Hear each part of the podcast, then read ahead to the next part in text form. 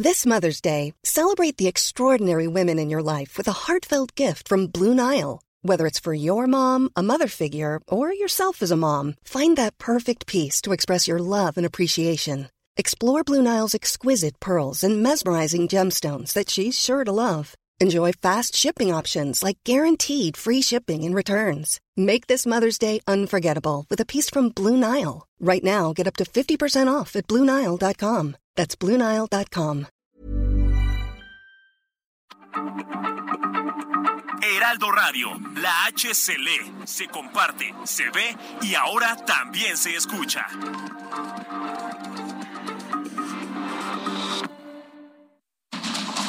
Inicia. Heraldo Noticias de la tarde con Jesús Martín Mendoza. En Heraldo Radio.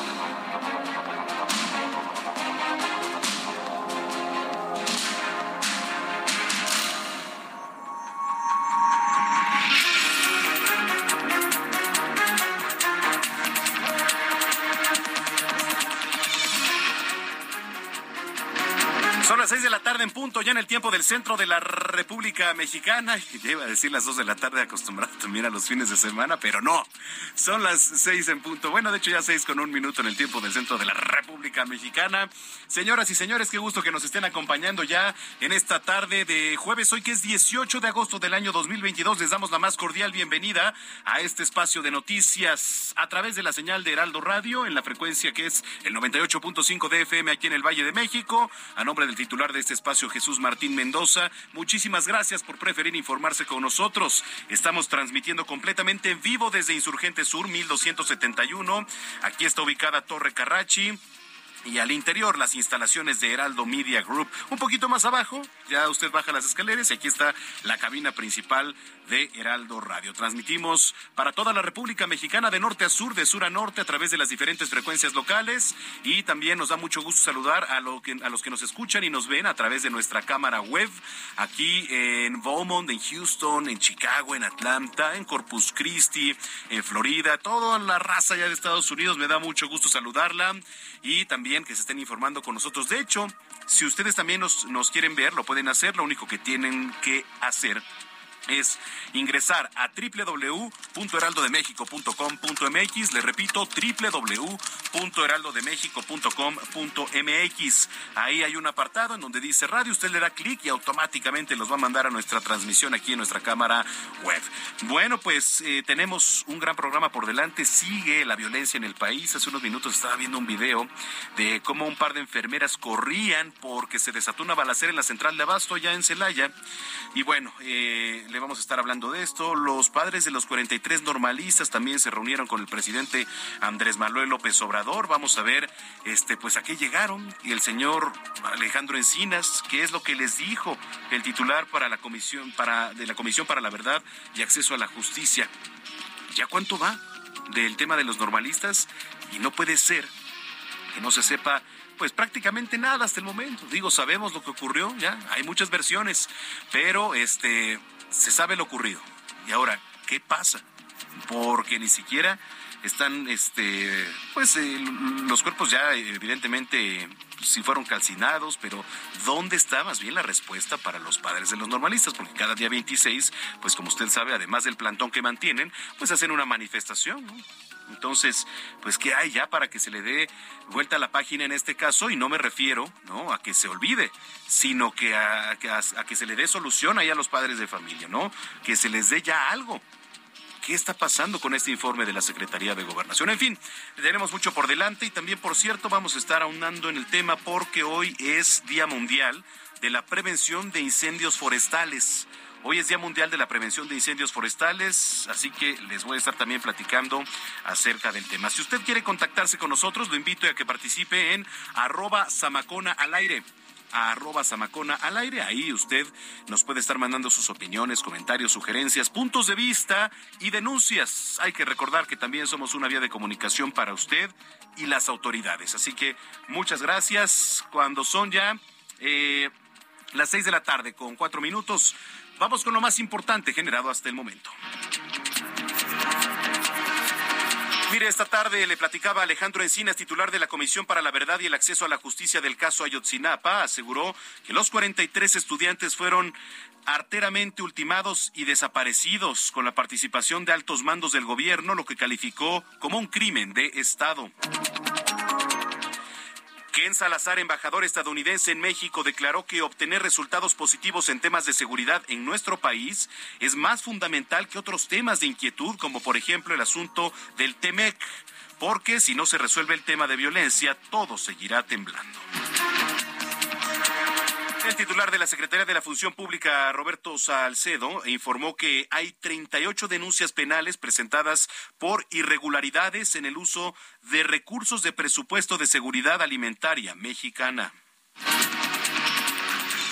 Durante el trimestre de abril a junio de 2022, el desempleo disminuyó 0.3% en nuestro país. Sin embargo, se sumaron 985 mil mexicanos al empleo informal durante el último año. Esto lo informó el Instituto Nacional de Estadística y Geografía. Omar García Harfush, titular de la Secretaría de Seguridad Ciudadana de la capital, reveló que los call centers denominados eh, montadeudas usados para extorsionar en la capital eran operados, eran operados desde China, donde reside gran parte de sus directivos. Hoy en la selección mexicana de fútbol espera el informe médico que va a definir si Jesús el Tecatito Corona va a poder jugar la Copa del Mundo en el mes de noviembre próximo, luego de que esta tarde fue sometido a cirugía por una lesión. Vamos a comenzar un recorrido por las calles de la Ciudad de México. Comenzamos contigo, Javier Ruiz. Adelante, Javier. Hola, mi Manuel, ¿qué tal? Y a manejar con bastante precaución porque ya llueve en gran parte de la Ciudad de México y incluso pues desafortunadamente hace unos momentos se registró un accidente en el eje 3 norte, la avenida Robles eh, Domínguez, esto muy cerca de lo que es decir, la avenida de los insurgentes, desafortunadamente pues el conductor de una motocicleta aparentemente pues fue impactado por un vehículo pesado, derrapó y desafortunadamente falleció.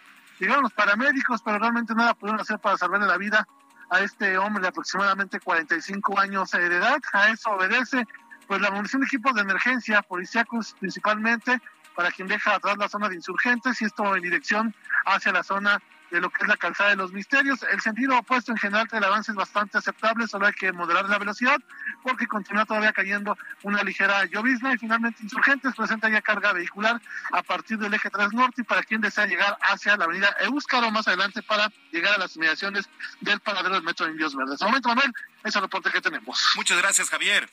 Estamos atentos, hasta luego, buena tarde. Muy buena tarde. En otro punto, Gerardo Galicia, ¿tú dónde te encuentras, Jerry? Adelante zona oriente, mi querido Manuel, y en este perímetro también ya tenemos llovizna por algunos momentos bastante intensa, así que habrá que manejar con mucha precaución. Recorrimos parte de la calzada de Ermita Zapalapa, una vez que dejan atrás la calzada de la Viga, el avance se torna lento a partir del eje 3 Oriente y hasta su entronque con la avenida Tláhuac. El motivo reducción de carriles y además el transporte público que está haciendo base en carriles de extrema derecha. Luego se libera un poco la circulación, pero llegando a Javier Rojo Gómez, nuevamente hay problemas para transitar. En el sentido opuesto, el avance es un poco más favorable aunque llegando a Centronque con la avenida Tláhuac también hay asentamiento, al igual que a las afueras de la estación del metro Atlalilco. Por lo pronto el reporte y seguimos muy pendientes. Muchas gracias, Jerry.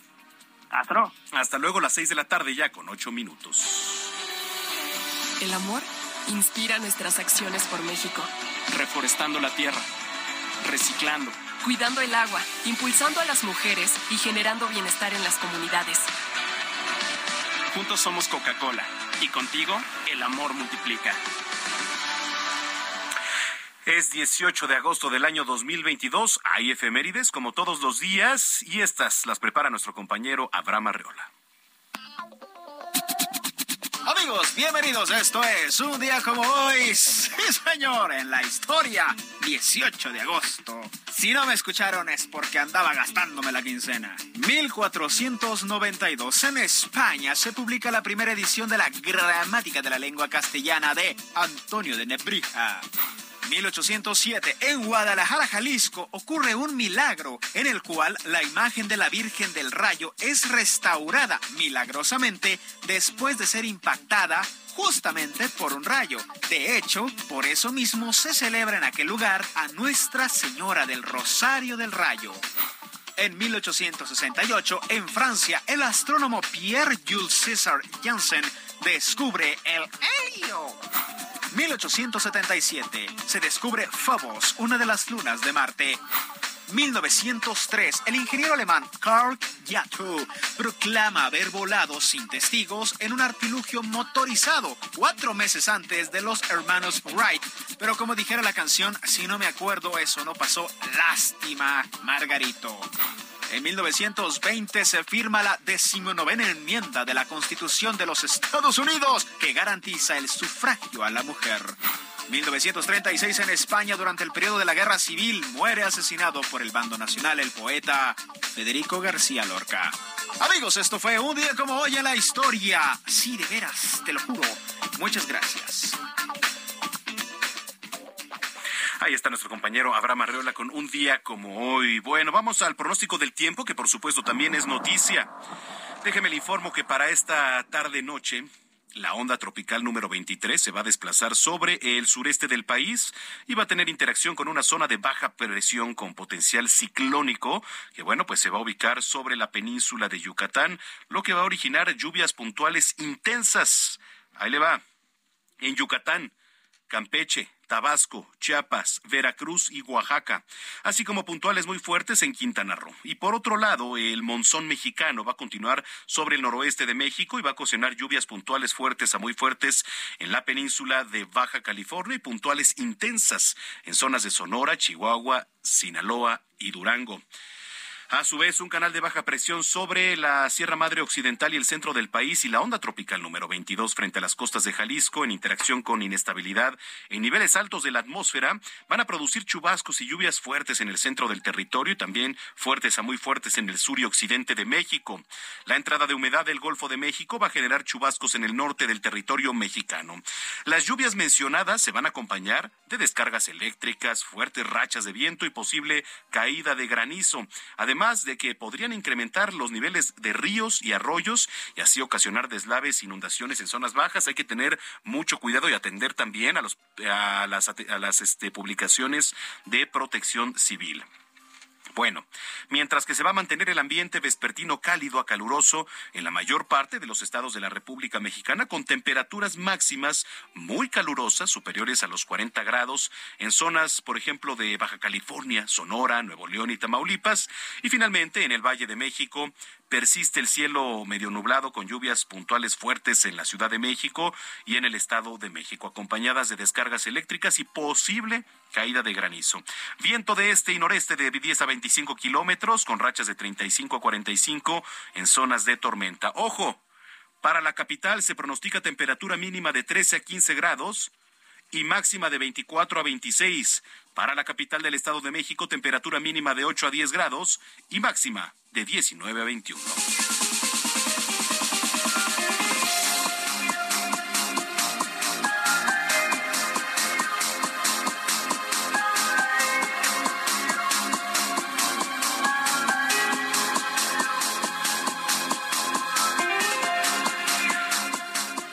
Seis de la tarde ya con 13 minutos en el tiempo del centro del país. Eh, ahí le va.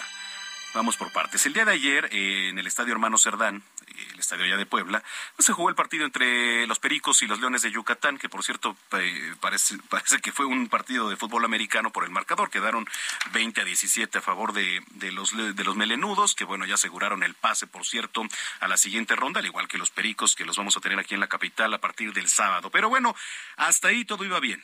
¿No? Parece dando los deportes, pero bueno, eh, resulta que los Leones de Yucatán, eh, cuando iban en la autopista México-Puebla, regresaban ya de enfrentar a, los Pericos, pues eh, sufren un intento de asalto ahí en la carretera. Mire, vamos a ir con mi compañera Claudia Espinosa, que nos tiene todos los detalles para analizar el tema. Claudia, ¿cómo estás? Qué gusto saludarte. Hola, muy bien, te saludo con gusto a ti y a todos los amigos del auditorio. Tal como lo comentas, pues luego de haber disputado este partido de béisbol aquí en la Angelópolis, los Leones de Yucatán, todo el equipo, pues estaban regresando a su ciudad eh, de origen cuando, bueno, pues al circular en su autobús por la autopista México-Puebla se sabe ahora que más o menos a la altura del municipio de San Martín, Texmelucan, pues fueron víctimas de varias eh, personas, un grupo que de acuerdo al propio jardinero izquierdo Yadir Drake, un grupo armado, pues atacó el autobús en el que viajaban durante la madrugada de este jueves, justamente en este tramo de la autopista México-Puebla. A través de la información que compartió el propio jugador en Twitter, explicó que les pincharon las llantas a balazos e incluso, bueno, pues se ven varias imágenes precisamente de cómo quedaron las llantas. Afortunadamente, pues el conductor del camión logró eh, controlarlo y eh, pues no hubo ninguna persona lesionada, ninguno de los integrantes de este equipo. Tampoco pues fueron asaltados. Se sabe también que bueno eh, llegaron a esta zona elementos de la Guardia Nacional, así como policías estatales eh, de la Secretaría de Seguridad Pública aquí en Puebla para acompañarlos después a que pudieran obviamente tomar otra unidad y llegar a su destino. En el caso de la policía estatal, de acuerdo a lo que mencionó la propia dependencia, pues el acompañamiento se hizo hasta que dejaron el territorio poblano y eh, de acuerdo a la Fiscalía General del Estado, al menos aquí en Puebla, no se levantó ninguna denuncia por este intento de robo en la autopista México-Puebla. Y pues es parte de lo que ha ocurrido en el transcurso de esta mañana. El propio equipo de los Leones de Yucatán señalaron y confirmaron que afortunadamente ninguno de ellos quedó lesionado. Sí, afortunadamente, ¿eh? ya este pues incluso la Liga Mexicana sacó ahí un pronunciamiento, pero bueno, no pasó a mayores, pero el tema es que pasó, ¿no? O sea, y en plena carretera, digo, evidentemente la Guardia Nacional ya llegó mucho después, pero aquí lo interesante es que ya cada quien hace lo que quiere, a la hora que quiere, con quien quiere. Y bueno, pues ahí está. Pero lo bueno es que vamos muy bien, dice el presidente. Gracias, Claudia. Muy buena tarde. Buena tarde, Claudia Espinosa, desde Puebla. Oiga, eh, esta tarde, eh, al rendir un informe de la Comisión para la Verdad y el Acceso a la Justicia sobre el caso Ayotzinapa, Alejandro Encinas dijo que no hay indicio alguno de que los 43 normalistas estén con vida. Concluyó que la creación de la verdad histórica pues fue una acción concertada del apartado organizado del poder desde el más alto nivel de gobierno que ocultó la verdad de los hechos, alteró las escenas del crimen, ocultó los vínculos de autoridades con el grupo delictivo y la participación de agentes del Estado, por lo que, bueno, lo calificó como un crimen de Estado. Estas fueron sus palabras que al filo de las 22.45 horas del 26 de septiembre de 2014, tras los hechos de violencia y la persecución, se dio la orden de desaparecer a los estudiantes. Se confirma la identificación de tres de los 43 estudiantes desaparecidos, que no hay indicio alguno de que los estudiantes se encuentran con vida. Por el contrario, todos los testimonios de evidencias acreditan que estos fueron arteramente ultimados y desaparecidos. Que es necesario continuar en la búsqueda en la ribera del río Balsas y en la laguna del Nuevo Balsas en Atzcala, municipio de Cocula, en la barranca de Tonalapa, municipio de Tepecuacuilco, en Brecha de Lobos y en el paraje Suriana en Iguala y en las inmediaciones de Tepecuaje. Bueno, pues así, estas fueron las palabras de Alejandro Encinas. Otros temas. Laura Velázquez, coordinadora nacional de Protección Civil, dijo que las empresas, que las empresas de Estados Unidos y Alemania, consultadas para una asesoría en el rescate de los trabajadores atrapados ahí en Sabinas, Coahuila, pues ya avalaron la estrategia tomada por los rescatistas. Vamos a ir con nuestro compañero Alejandro Montenegro, corresponsal ahí en Coahuila, que nos tiene más detalles. Adelante, Alejandro, muy buena tarde. ¿Qué tal? Muy buenas tardes, Manuel. Te saludo con mucho gusto desde Coahuila. Así es, bueno, pues ayer comentábamos en este mismo espacio que ayer se sumaron empresas extranjeras precisamente estas labores de rescate que se están realizando en la mina El Pinabete, donde permanecen atrapados 10 trabajadores. Y bueno, pues ya por la noche de manera oficial las autoridades dieron a conocer que eh, pues estas empresas, una de Estados Unidos y la otra de Alemania pues habían validado precisamente la estrategia que se está siguiendo en este sentido y que bueno pues se tuvo que replantear esta semana como ya lo decíamos después de que eh, entrara de manera abrupta una gran cantidad de agua que ha complicado las labores de rescate. Y bueno pues eh, después de que estas empresas validaran esta estrategia hoy eh, se dio a conocer que se va a volar un dron especializado un, un, dron de, de ala fija según se dio a conocer de alta tecnología que va precisamente explorar cuáles son las condiciones en las que se encuentra en estos momentos la mina para después tomar decisiones que se puedan aprovechar para agilizar precisamente este rescate. Va a realizar un estudio de fotogrametría que, bueno, va, va, a complementar las mediciones que se han realizado en los alrededores de esta mina del Pinabete y bueno, pues lo que se busca es contar con información que permita ubicar los puntos en donde se realizarán las perforaciones para la inyección de material, para el sellado del ingreso de agua a la mina, que es lo que está, hemos estado comentando, se va a inyectar cemento precisamente para taponear la entrada de agua, sin embargo, bueno, pues esto todavía eh, pues eh, no, em, no se tiene una fecha estimada de cuándo se va a realizar y pues esto va a seguir retrasando sin duda las labores de rescate ya ante la desesperanza de los familiares pues todavía eh, no se tiene una fecha estimada de cuándo se pueda taponear por un lado eh, la entrada de agua a la mina y por otro pues seguir reduciendo los niveles de agua que están demasiado altos como para que puedan entrar los rescatistas así que bueno pues se espera que todavía estas labores se extiendan por un tiempo más, Manuel. Sí, efectivamente. Oye, tú que has estado ahí cerca de, de los lugares, digo, ayer platicábamos con, una de las eh, una de las esposas de uno de los mineros que está ahí atrapado y pues devastada no la verdad es que la escuchábamos y lo único que podíamos decir, además de un abrazo solidario, ¿no? Palabras este, de aliento, porque no se puede hacer otra cosa aquí desde los medios, pues, bueno, eh, tú que has estado de cerca, ¿cómo los ves? Porque, este, al parecer el, pues, el Estado, el gobierno los ha estado ahí apoyando con, con algunos temas, ¿no? A los familiares que están ahí. Sí, así es, Manuel. Sin duda, ya eh, a estas alturas, ya después de más de dos semanas después de que ocurrió esta inundación, pues el ambiente es de, es de desesperanza por parte de los familiares que permanecen ahí, bueno, pues con esta esperanza de que puedan estar vivos todavía y que los rescaten con vida. Eh, y bueno, pues sí, como tú bien señalas, pues se les está, ha estado dando atención permanente por parte de diferentes eh, entes, tanto gubernamentales como no gubernamentales. Ha estado llegando mucha ayuda también de personas que no tienen nada que ver con el gobierno, incluso personas de Estados Unidos que han mandado eh, pues víveres, que han mandado todo tipo de apoyo y también por parte del gobierno se les está dando precisamente apoyo psicológico por el tema eh, que ellos están viviendo, ¿no? El trauma de saber que eh, pues hay una persona cercana que está atrapada, que no, no tiene nada que hacer al respecto y que solo están esperando pues que haya buenos resultados en el tema del rescate. Correcto, te agradezco mucho el reporte Alejandro. Muy buenas tardes, Manuel. Buenas tardes, Alejandro Montenegro desde Coahuila. En otros temas, oiga, maestros de la Coordinadora Estatal de Trabajadores de la Educación allá en Guerrero, otra vez Guerrero, es que, eh, mire, si usted se va a estados como Guerrero, Oaxaca, sobre todo Michoacán, eh, hablar del magisterio es hablar en su mayoría de problemáticas.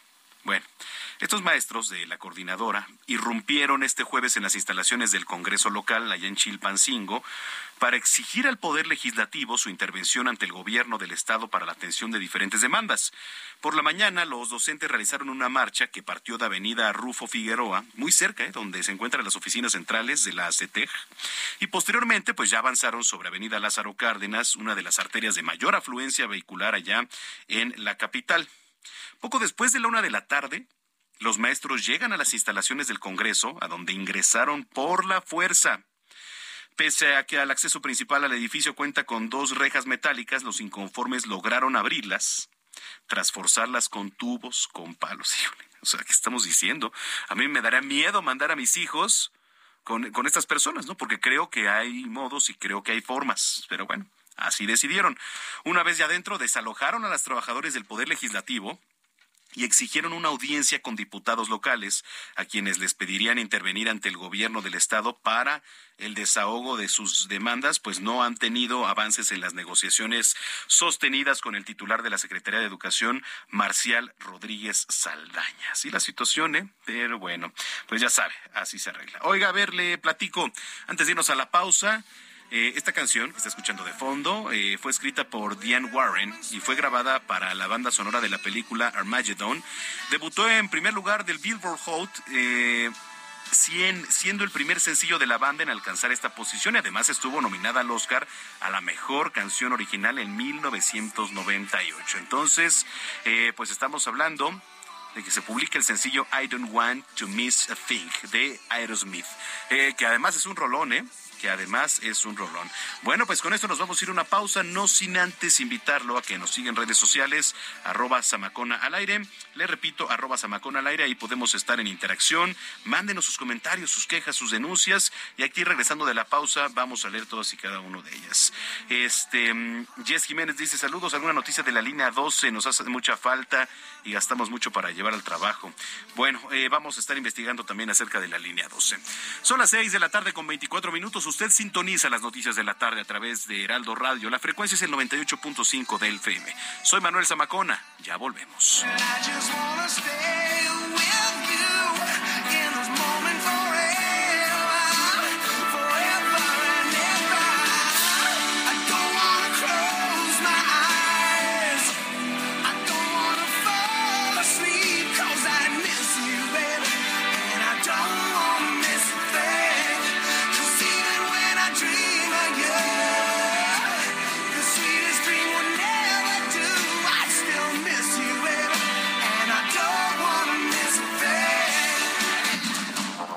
Las noticias de la tarde con Jesús Martín Mendoza. Regresamos.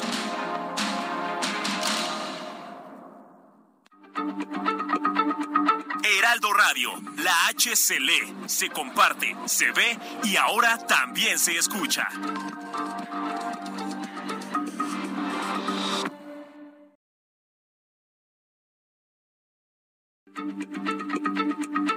Heraldo Radio, la H se lee, se comparte, se ve y ahora también se escucha.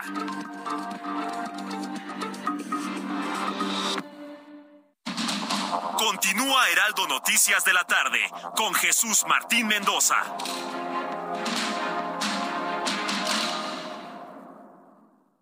Cada minuto de cada día, la Marina custodia y protege lo más valioso que tenemos, nuestra gente.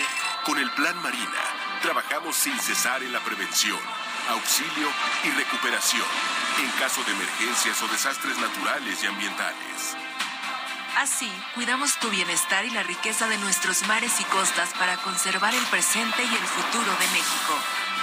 La Marina cerca de ti. Secretaría de Marina, Gobierno de México.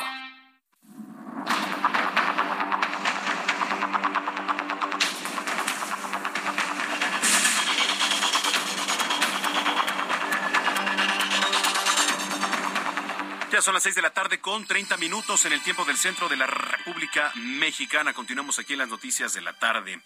Eh, bueno, déjeme le platico que el embajador de Estados Unidos en México, Ken Salazar, consideró de mayor importancia resolver los temas de inseguridad y violencia aquí en nuestro país que otras problemáticas, como por ejemplo lo relacionado con el TEMEC, y tiene toda y absoluta la razón.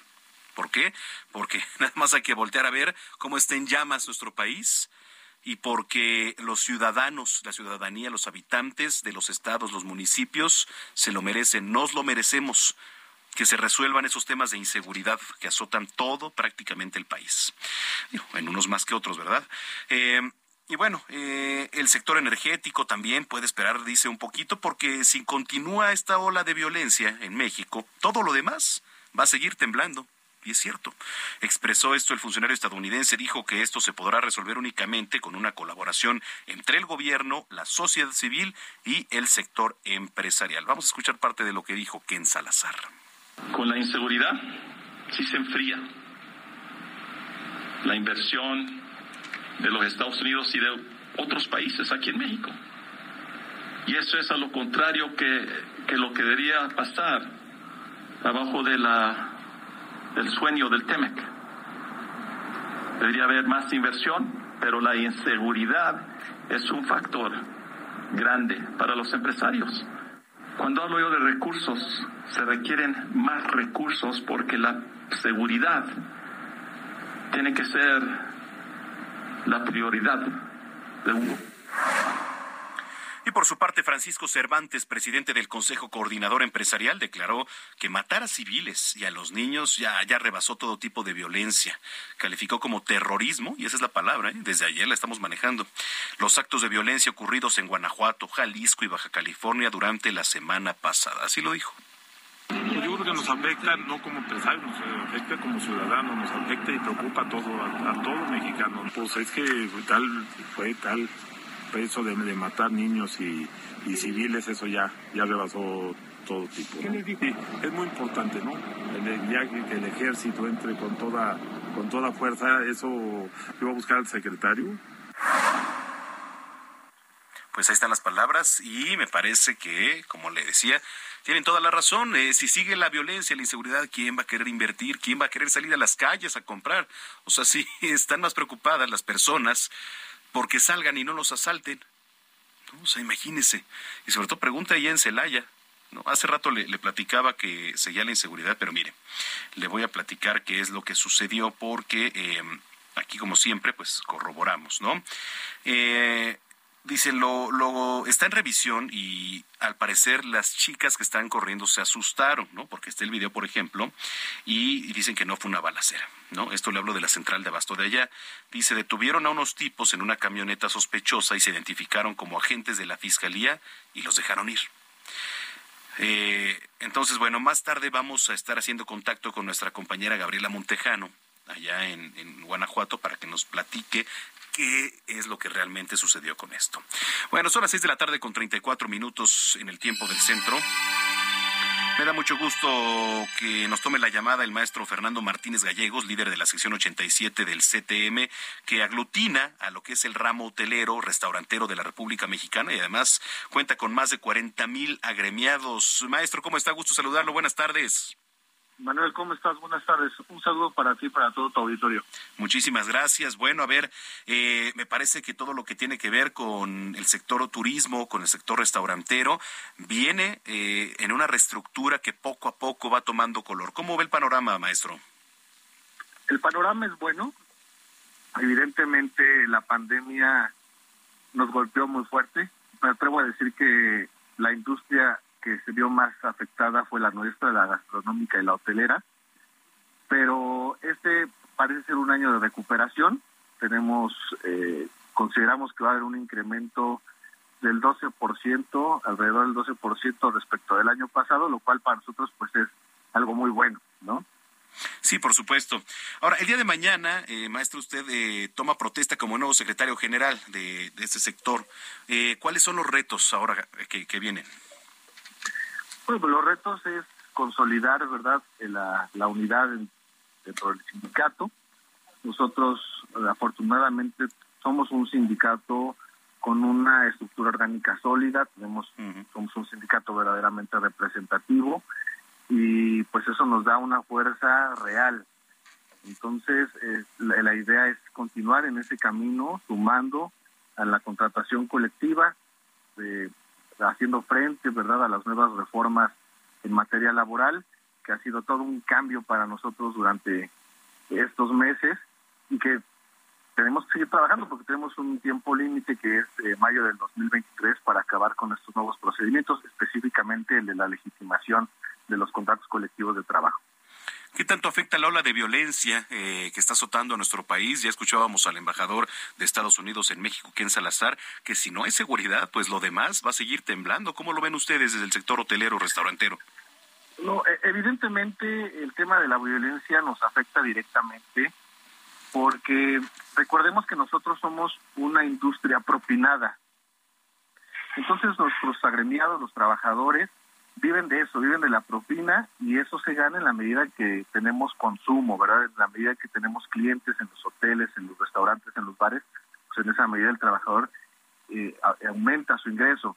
Entonces, evidentemente, eh, cuando hablamos de temas de violencia, donde la gente deja de salir a consumir, deja de tener vida social, en donde se ponen estos warnings para que eh, los turistas extranjeros dejen de venir a nuestro país, pues evidentemente la afectación es directa. ¿No?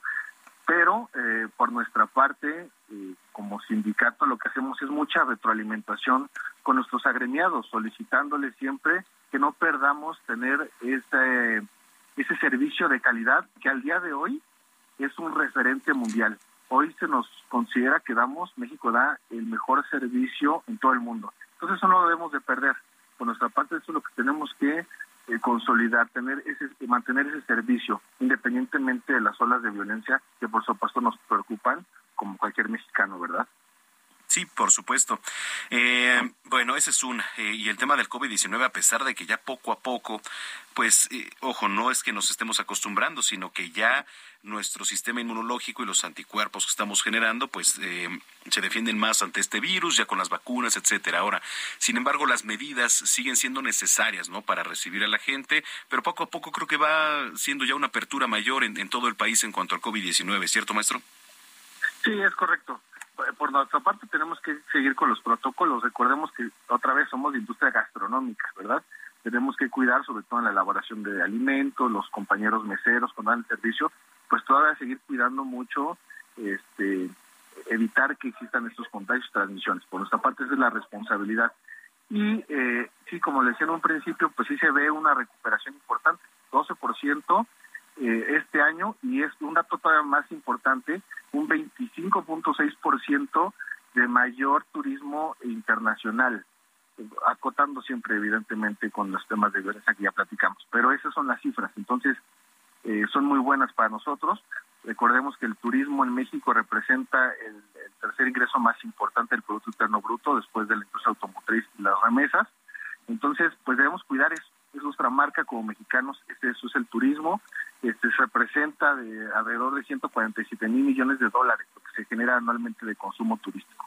Entonces, eh, mi, invitación sería eso, a, continuar cuidando esto que es un tesoro para nosotros. Sí, además el sector turístico, ¿no? Me refiero a la hotelería, los restaurantes, genera más de 4 mil millones de empleos en lo que es todo el territorio nacional. ¿Cuál es el mensaje ahora y adelantándonos un poquito a su discurso que me imagino va a dar mañana, maestro?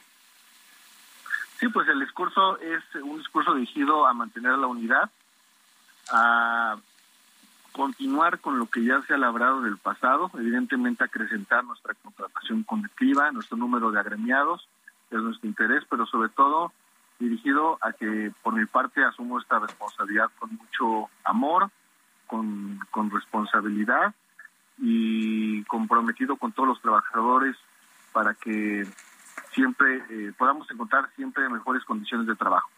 Correcto, pues maestro, eh, mucha suerte, éxito en esta nueva encomienda y si lo permite estamos, estaremos en comunicación. Muy agradecido por la invitación.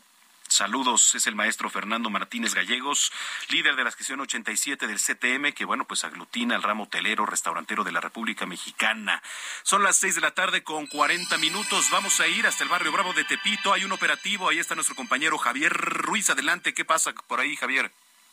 Hola Manuel, ¿qué tal? Saludo con gusto, excelente. Un operativo, como bien lo mencionas, pues eh, específicamente contra narcomenudeo. Llegaron hasta la calle de Jesús eh, Carranza, esto muy cerca de Matamoros, pues una cuadrilla de elementos de la Secretaría de Seguridad Ciudadana. Y es que pues varias eh, denuncias de esta zona, pues mencionaban que en este punto pues se vende droga principalmente, incluso también pues eh, gotas, lo que son de marihuana, como no son conocidos en esta zona, y hasta de sabores. Han llegado al menos pues unas 40 unidades a este punto y se llevó a cabo este operativo. Han detenido a tres sujetos de aproximadamente 30 a 40 años de edad y ya son trasladados en estos momentos hacia la Fiscalía en Jardín, justamente donde pues van a ser puestos a disposición del Ministerio Público. A eso obedeció pues toda la munición de equipos de emergencia, principalmente por la zona del eje 1 norte, todo ese perímetro de Tepito, justamente pues eh, se colocaron en, la, en, el en el bloque de extrema izquierda y es por ello que veían bastantes unidades. Ya en estos momentos se han retirado, únicamente pues sí manejar con precaución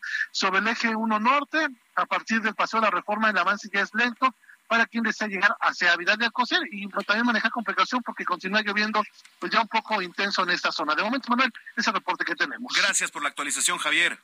Estamos atentos, hasta luego, buenas tardes. Estamos atentos, claro que sí. En otros temas, Francisco García Cabeza de Vaca, gobernador de Tamaulipas, anunció que demandaría penalmente al juez federal que, bueno, lo vinculó, lo vinculó penalmente. Vamos a ir con nuestro compañero Carlos Juárez hasta Tamaulipas, que nos tiene la información. Adelante, Carlos, muy buena tarde. Hola, ¿qué tal? Muy buenas tardes. Bueno, un gusto saludarte a ti y a todo territorio. Efectivamente, el gobernador de Tamaulipas, Francisco Javier García Cabeza de Vaca, aseguró en la ciudad Pico que interpondrá denuncias en contra del juez y del Ministerio Público que realizaron todo este tema de una orden de aprehensión en su contra por presuntos delitos. El mandatario aseguró bueno, el 17 de agosto es histórico debido a que la Suprema Corte de Justicia había emitido que no era procedente quitarle el fuero al mandatario de Tamaulipas, así como también se necesitaba esta orden de aprehensión en su contra. El mandatario estuvo en Tampico durante el día de ayer, inaugurando diferentes obras, y ahí aseguró que, bueno, pues le dieron la razón a él y que no pudieron quitarle el fuero pese a que pues autoridades federales querían vincularlo a proceso para dañarlo eh, tanto su imagen como en materia política. Ya sea que de Vaca también aseguró que pues las cosas no se van a quedar así y que habrá de interponer las denuncias correspondientes incluso también contra el ex titular de la UIF, Santiago Nieto. Manuel, en la información. Bueno, pues ahí está. Te agradezco mucho, Carlos. Muy buenas tardes. Buenas tardes. El Instituto Nacional de Estadística y Geografía reveló las cifras del empleo informal en México durante el último año, donde muestra que 985 mil mexicanos se sumaron a este tipo de remuneración. Además, informa que durante el trimestre de abril a junio de 2022 el desempleo disminuyó un punto tres por ciento comparado con el primer trimestre de este año. También el, el INEGI detalla que el aumento de trabajo se registró en los sectores sectores restauranteros, de alojamiento, la industria manufacturera y el comercio. Lamentablemente, menos de la mitad de las mujeres consideradas en edad de trabajar estuvieron empleadas, es decir, solo 45 de cada 100. Esto lo informa el INEGI a través de la encuesta nacional de ocupación y empleo. Bueno, pues ahí está esta información. Que por cierto, eh, déjeme platicarle que con estas lluvias intensas también la población de las comunidades que rodean a la Sierra de Guadalupe, en donde se encuentra ahí el famoso Cerro del Chiquihuite, pertenecientes a los municipios de Tlanepantla, Ecatepec, Coacalco y Tultitlán, siguen en riesgo de enfrentar un nuevo desastre natural. Recuerda que hace pues pocas semanas también dábamos cuenta de este derrumbe que hubo ahí en el Cerro del Chiquihuite. Bueno, debido a la falta de mantenimiento y trabajos de mitigación en la zona, puede correr peligro. Esto lo asegura el diputado local Max Correa. Pero a ver, pues más allá de que lo diga Max Correa o no lo diga él, la verdad es que hay que ver las imágenes y hay que ver la zona en donde está pues cimentadas todas estas viviendas, que realmente es increíble cómo, cómo se vive ahí en, en el Cerro del Chiquihuite. ¿eh? El diputado señala que lamentablemente el gobierno del Estado de México no cumplió con el exhorto realizado por la Cámara de Diputados local para realizar inversiones por 30 millones de pesos en obras de prevención como por ejemplo la reparación de las 25 presas de gavión dañadas y de las 40 que se tienen en la Sierra de Guadalupe, de acuerdo con un diagnóstico de la propia Secretaría de Medio Ambiente Estatal. El peligro está latente para los vecinos que viven ahí en la Sierra de Guadalupe, donde el año pasado se desprendió una parte del Cerro del Chiquihuite en la zona en la colonia Lázaro Cárdenas. Además de que se registraron fuertes corrientes de agua que provocaron la pérdida de vidas humanas. Entonces, bueno, usted nada más vaya ¿eh? a ver las imágenes, usted busque en Twitter, en Facebook, en, donde usted pueda, en Google también, ahí en muchos de los buscadores, Cerro del Chiquihuite. Así nada más póngale y vea las imágenes de, cómo se vive ahorita, de la reestructuración, de las máquinas que están. Eh, miren, en entrevista, el legislador de Morena señaló que otras comunidades más afectadas, por ejemplo, son La Presa, Caracoles y Jiménez Cantú, en Tlanepantla además de las que están asentadas ahí en la cañada, en Ecatepec, por las fuertes corrientes de agua que bajan desde la Sierra de Guadalupe. Entonces, bueno, explicó que además de los trabajos de mitigación ahí en la parte alta de, de la sierra, en las comunidades que la rodean, también se deberían de construir otras obras preventivas, pero bueno, hasta el momento no se ha realizado ninguna de ellas. Ya son las seis de la tarde con 47 minutos en el tiempo del centro del país. Eh, en más información, aquí en las noticias de la tarde también le platico. Roberto Salcedo, titular de la Secretaría de la Función Pública, informó por presuntas responsabilidades administrativas en el mal uso de los recursos de seguridad alimentaria mexicana. Hay 38 denuncias que se han abierto en 618 expedientes. Vamos a escuchar parte de lo que dijo Roberto Salcedo. Se encuentran en la Fiscalía General de la República 38 denuncias presentadas por la Procuraduría Fiscal de la Federación, la Unidad de Inteligencia Financiera, la Secretaría de la Función Pública y la propia Fiscalía General de la República por la presunta comisión de delitos que podrán podrían haber ocasionado un daño patrimonial a Segalmex, Ticonza y Liconza. Las denuncias penales presentadas por las instancias gubernamentales están en etapa de investigación con miras a su judicialización. Principalmente, las denuncias son por el delito de uso ilícito de atribuciones y facultades y las carpetas de investigación se están integrando bajo la óptica de delincuencia organizada. Bueno, déjeme platicarle eh, en otros temas. En menos de dos meses, unas 226 tortugas marinas han muerto a causa de redes de pescadores de playas de Paredón, Puerto Arista, Playa del Sol y Boca del Cielo en el municipio de Tonalá, esto en Chiapas.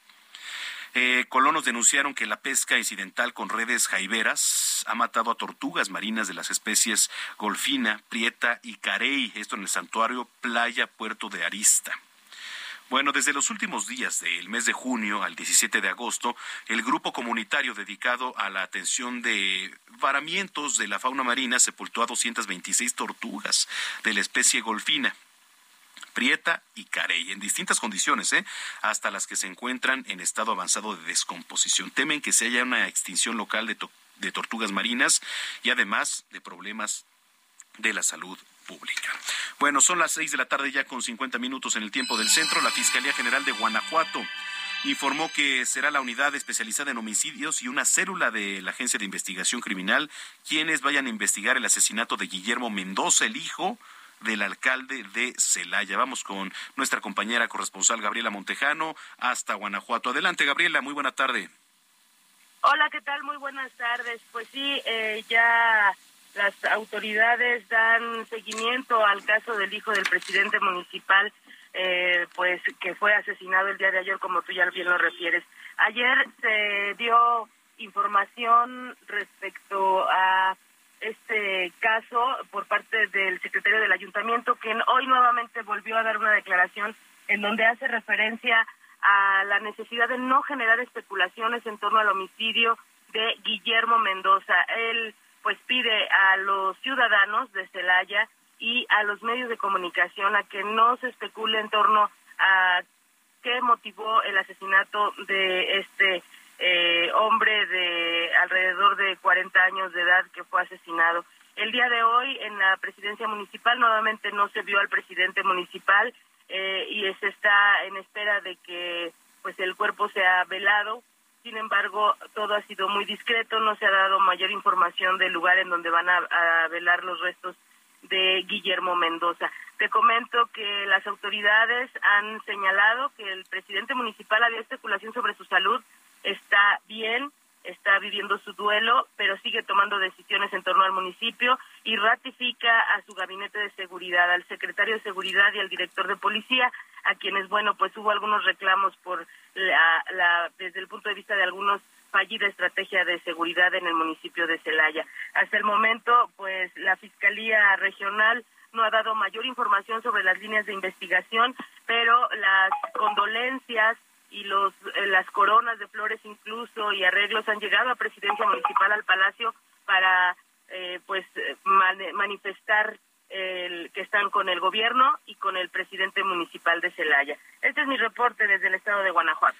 Muchas gracias, Gabriela. Oye, hace unos minutos, unas horas, eh, estaba corriendo videos allí a través de las redes sociales de eh, pues una supuesta balacera ahí en la central de Abasto, incluso se veía a, un par de mujeres corriendo, pero se sabe algo, fue una balacera, ¿Qué, ¿qué es lo que fue? Si es que se sabe algo al respecto, Gabriela.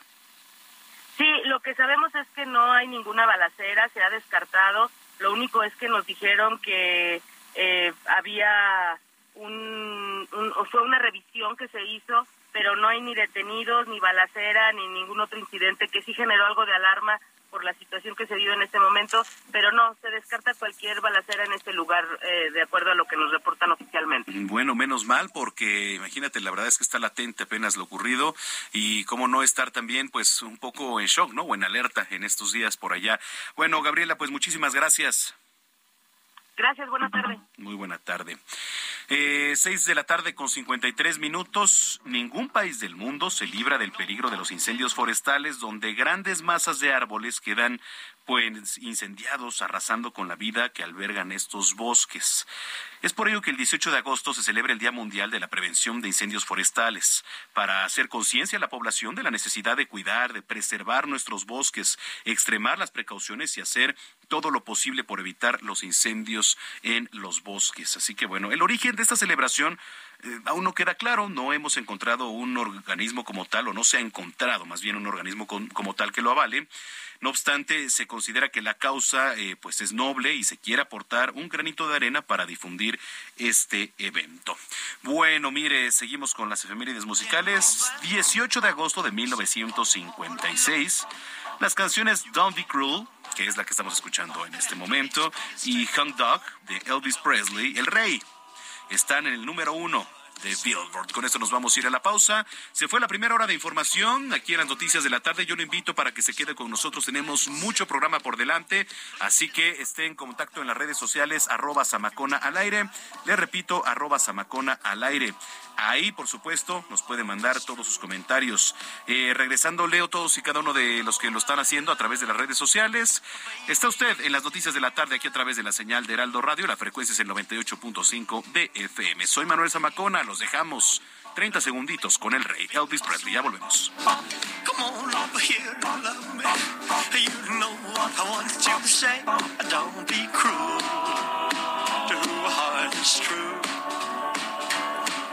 Why should we be apart? I really love you, baby, cross my heart. Let's walk up to the preacher and let's say I do. Then you'll know you'll have me, and I know that I'll have you. Don't be cruel to who heart is true. Escucha las noticias de la tarde con Jesús Martín Mendoza. Regresamos. Heraldo Radio, con la H que sí suena y ahora también se escucha.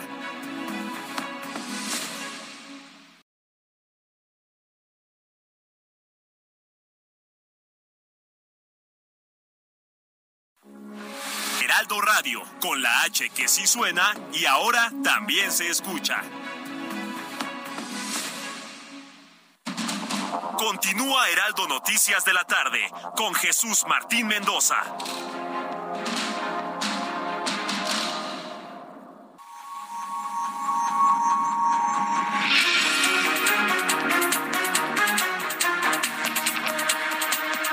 Las 7 de la noche en punto, en el tiempo del centro de la República Mexicana. Muchísimas gracias por continuar con nosotros aquí a través de la señal de Heraldo Radio. Está usted en las noticias de la tarde. Si ya estaba en sintonía, muchísimas gracias. Y si nos acaba de sintonizar, bienvenida, bienvenido a este espacio de noticias, transmitiendo completamente en vivo desde Insurgente Sur 1271. Aquí está ubicada Torre Carrachi y al interior las instalaciones de Heraldo Media Group.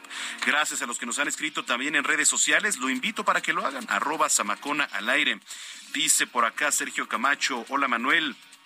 Ojalá pudieran pedir una entrevista o solicitar una explicación a la Escuela Nacional de Medicina y Homeopatía del IPN, del Instituto Politécnico Nacional, del por qué para alumnos de quinto semestre en adelante no están permitiendo clases a hospitales y los sustituyen con clases en línea.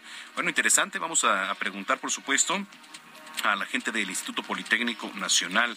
Por acá David Gómez dice Zamacona, mm, así el sistema de transporte mientras las autoridades de precampaña. Entonces me manda un video que ahorita ya este, me voy a meter a ver. Muchas gracias también por tu comentario, David Gómez. Y usted también, si tiene alguna denuncia, un comentario, mándenos, mándenos y aquí en la medida de lo posible vamos a estar haciendo contacto con las autoridades. Hay que recordar que a nosotros nos monitorean y entonces pues nosotros también fungimos como una vía de comunicación.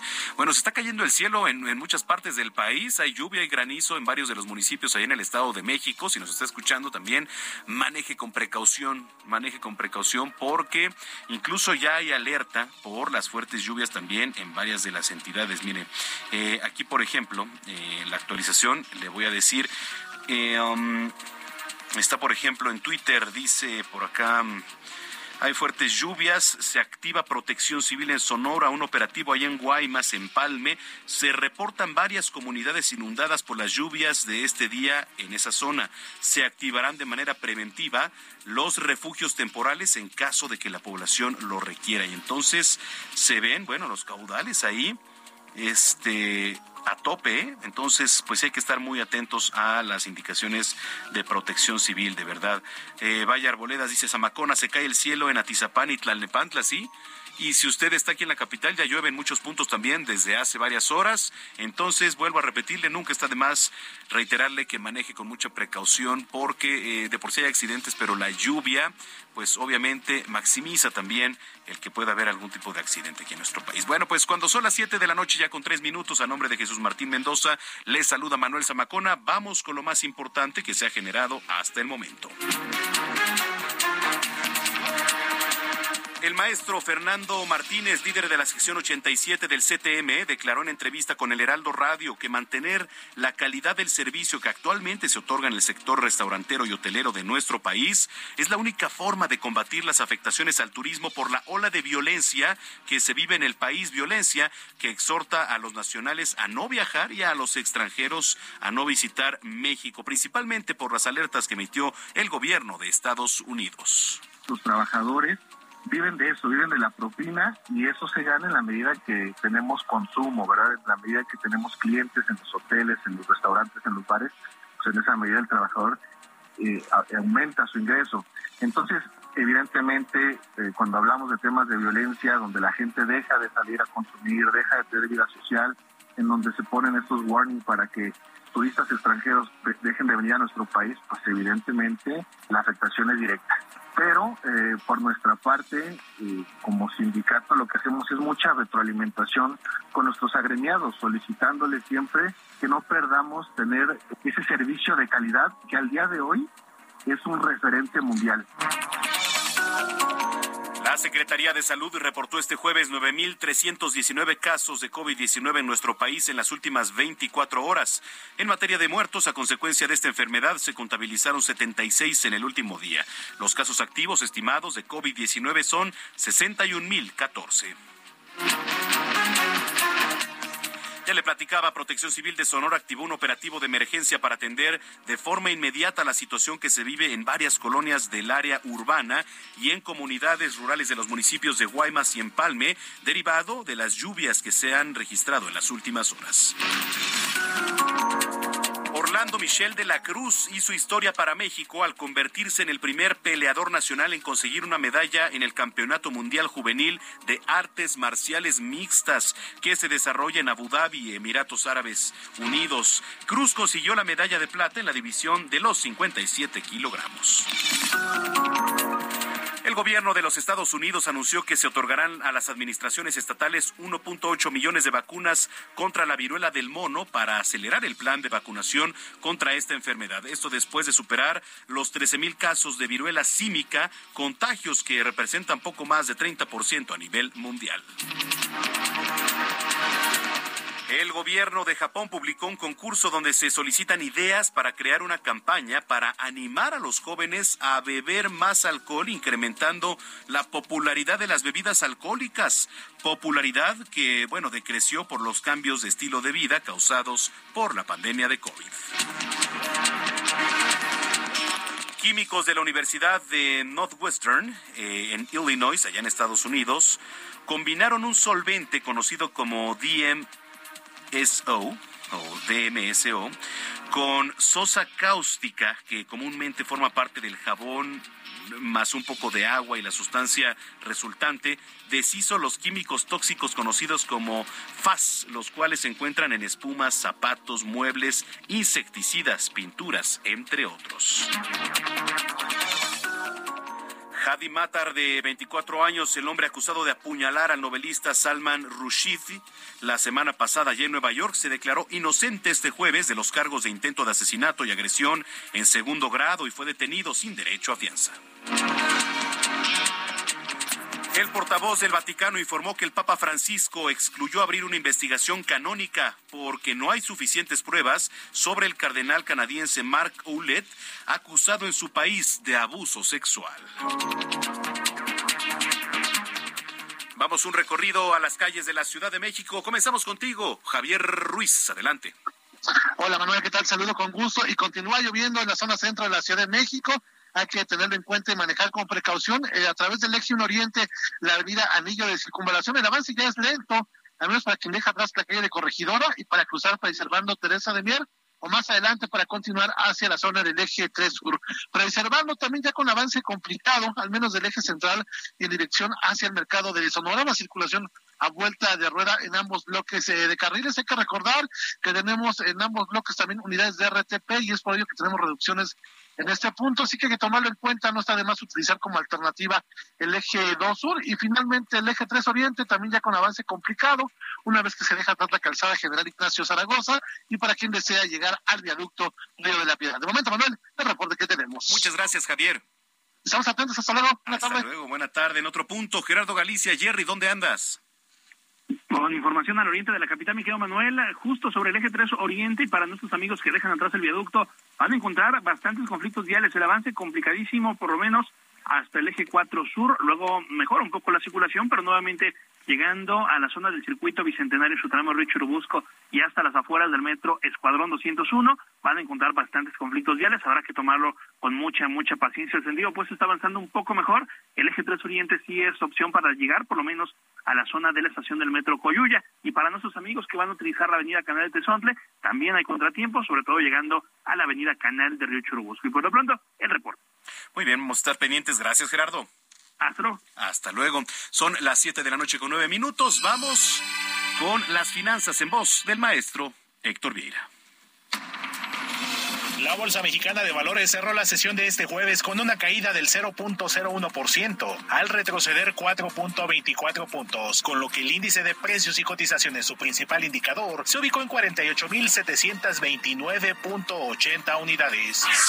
En Estados Unidos, Wall Street cerró con ganancias generalizadas, ya que el Dow Jones avanzó 18.72 puntos para llegar a 33.999.04 unidades. El Standard Poor's ganó 9.70 puntos, con lo que se ubicó en 4.283.74 unidades y el Nasdaq sumó 27.22 puntos, que lo colocó en 12.965.34 unidades. En el mercado cambiario el peso mexicano se depreció 0.14% frente al dólar estadounidense, al cotizarse en 19 pesos con 76 centavos a la compra y en 20 pesos con 11 centavos a la venta en ventanilla. El euro cerró en 20 pesos con 7 centavos a la compra y 20 pesos con 32 centavos a la venta. En tanto el Bitcoin tuvo un alza en su valor del 0.83% para cerrar en 23.338.80 dólares por unidad, equivalente a 470.355 pesos mexicanos con 39 centavos. El Instituto Nacional de Estadística y Geografía prevé que la economía mexicana cayó 0.1% en julio, con lo que sumaría tres meses consecutivos a la baja, debido a la creciente inflación que llegó al 8.6% durante la primera quincena de dicho mes y el reciente aumento en la tasa de referencia del Banco de México, que llegó al 8.5%.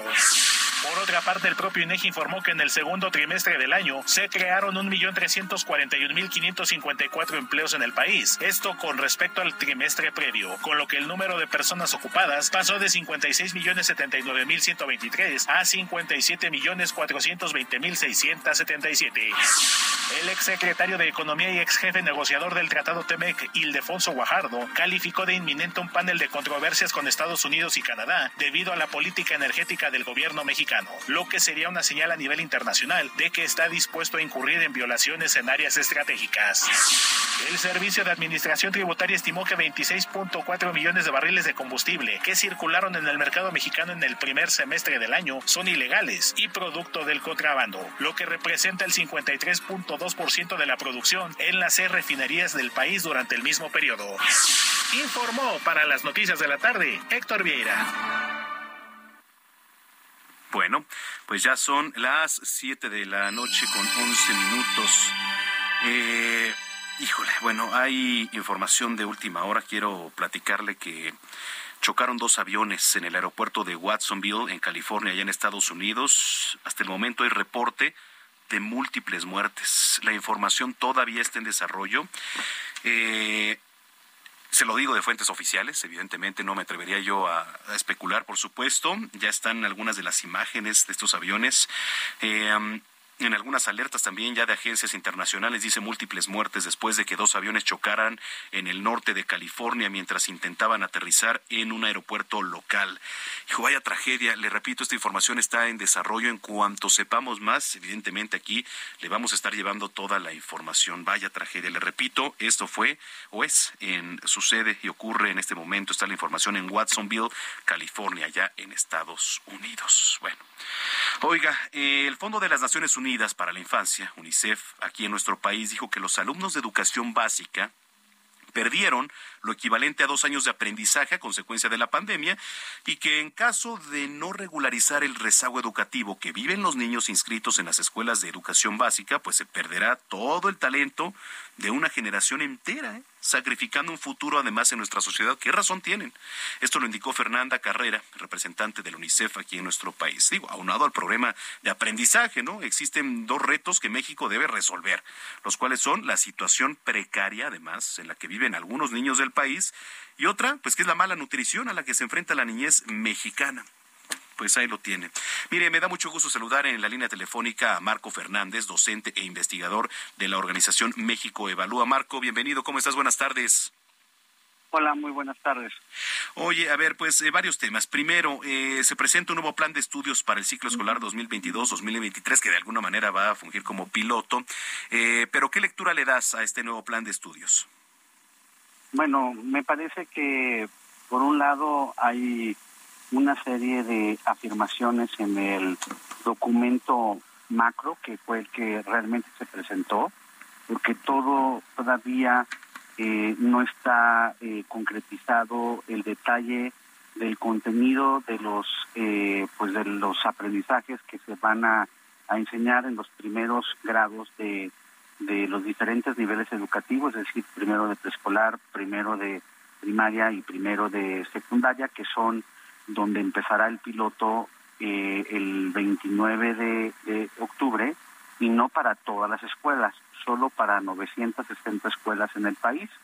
Y nuevamente, eh, pues es increíble que el gobierno ni siquiera puede a estas alturas, a menos de dos semanas de inicio de clases, decirnos cuáles son las 30 escuelas de cada estado, así dan las 960, que van a participar en el piloto. No han informado tampoco cómo las van a seleccionar, cómo van a capacitar a los docentes para la implementación del piloto, si hay recursos eh, eh, especiales para poder hacer dicha capacitación. Entonces, la verdad es que tanto para los padres de familia que nos están escuchando, como para los docentes, es inevitable eh, que haya incertidumbre sobre qué significa en términos reales eh, el piloto, porque más allá de la grandilocuencia ideologizada con la que se presentó el documento este y, claramente fue un evento político, no educativo, y, y, fue político porque incluso fueron a placear a gente que no tenía nada que hacer ahí, este como la jefa de gobierno, y digo que no tiene nada que hacer porque no tiene facultad alguna respecto a la educación básica, a diferencia de los gobernadores en donde sí tienen ellos la responsabilidad de los sistemas educativos de sus estados. En la Ciudad de México, las escuelas preescolar, preescolares, primarias y secundarias dependen de la autoridad educativa federal, pero bueno, más allá del show político, en términos de la sustancia educativa, lamentablemente hasta ahorita no hay eh, mucho que, eh, que decir en certidumbre de, de qué van a enseñar. Hay aspectos, por ejemplo, que dicen, no, es que vamos a poner a la comunidad al centro de los esfuerzos educativos en vez de tener una educación individual. Bueno, yo he insistido que eso es una afirmación falaz, porque cualquiera que esté en el aula y haya dado clases entiende que busca la formación busca el desarrollo de, competencias, de aprendizaje de los alumnos, de las alumnas, en un contexto de las escuelas en, el que, en las que se enseña y en el que se aspira a que esos conocimientos sean a favor de la comunidad. No está, no es incompatible decir vamos a formar al individuo y también a eh, promover la comunidad, pero aquí pues ya sabemos que, que el sello de la casa de los señores de la 4T tiene que ver con, eh, con esta parte de términos ideologizados, insisto, pero poca sustancia educativa. Y lo decíamos desde la designación, ¿no? De Leticia Ramírez Amaya como nueva titular de la Secretaría de Educación Pública, que digo, este, no sé, ya consultando a varios especialistas, pues está alejada, no tiene experiencia de, sobre todo, algunos problemas, ¿no? Que enfrenta el sistema eh, educativo en nuestro país, pero que cree es cercana al presidente Andrés Manuel López Obrador, y creo que ese es el único mérito que, mérito que vale, ¿no? Y esa parte es importante, porque el presidente incluso ante las críticas que se han hecho del nombramiento, eh, trata otra vez tramposamente de victimizarse y decir que las críticas son de los conservadores y los típicos adjetivos de su lenguaje y no aceptar que hay una emergencia educativa derivada de la pandemia que ha afectado sustantivamente los aprendizajes lamentablemente de los alumnos, que ha habido cifras muy dolorosas de caída en la matrícula. Simplemente en el caso de los jóvenes de la media superior, estamos hablando de un universo de 367 mil jóvenes menos en la media superior respecto a cuando comenzó el sexenio del presidente López Obrador. Tenemos afectaciones muy importantes en la parte anímica que están impactando negativamente el aprendizaje. Y dados estos desafíos, uno esperaría, si realmente se tomara en serio la educación del presidente, que pusiera al frente a alguien que está, digamos, enterado, eh, enterada con la, digamos, con la sensibilidad y el conocimiento para poder atender esta emergencia. Pero tan, tan el presidente le importa muy poco la educación que tuvo eh, la desfachatez en eh, el evento de presentación de la secretaria de afirmar que, dadas las supuestas grandes acciones de la saliente secretaria Delfina Gómez, en México no había habido rezago educativo derivado de la pandemia. Esas son sus afirmaciones que son completamente ajenas a la realidad de lo que ocurre en las escuelas de nuestro país. Ahora, en cuanto a este nuevo plan de estudios, ¿qué es lo que más está en riesgo? Porque pues eh, todavía no se termina de entender de, del todo bien, ¿no? Se retiran los, los grados de educación básica. ¿Cómo va a estar el tema?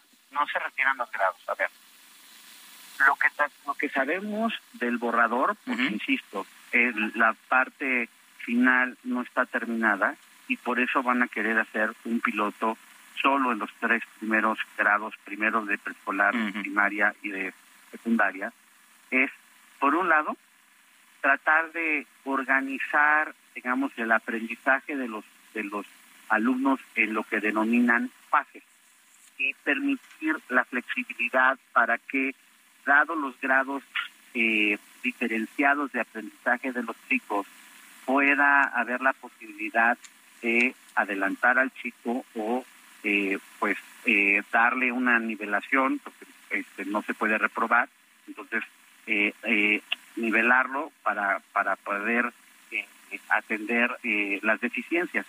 El problema de, de esta parte de, de, que suena bien de la flexibilidad es que para implementarla, y aquí espero que pueda transmitir con claridad a, las, a los papás, a las mamás que nos están escuchando, por qué es importante tener un instrumento de evaluación externa que pueda medir si los eh, alumnos alcanzaron los aprendizajes comunes que se pretenden de cada grado escolar. Porque si no se tiene ese instrumento externo, no hay manera de decir, a ver, esto es lo que le está costando, todavía no se termina de desarrollar de manera adecuada en este chico en, tal aula de determinada escuela, necesitamos este, redoblar esfuerzos, a ver, eh, a lo mejor cambiar estrategias de cómo enseña eh, eh, el maestro tal concepto de matemáticas, etcétera. Y para la autoridad, al tener los datos de estas evaluaciones externas, puede identificar justo cuáles son las escuelas que están teniendo más rezago para en esa enfatizar aún más políticas que estén bien focalizadas para poder eh, resolver estos problemas de aprendizaje. ¿Cuál es el problema? Que el documento de la Secretaría eh, pues resiste la posibilidad de evaluaciones externas estandarizadas. Dicen, no, no, no, no, estas son herencias del neoliberalismo y la imposición de las organizaciones internacionales. Esos son patrañas.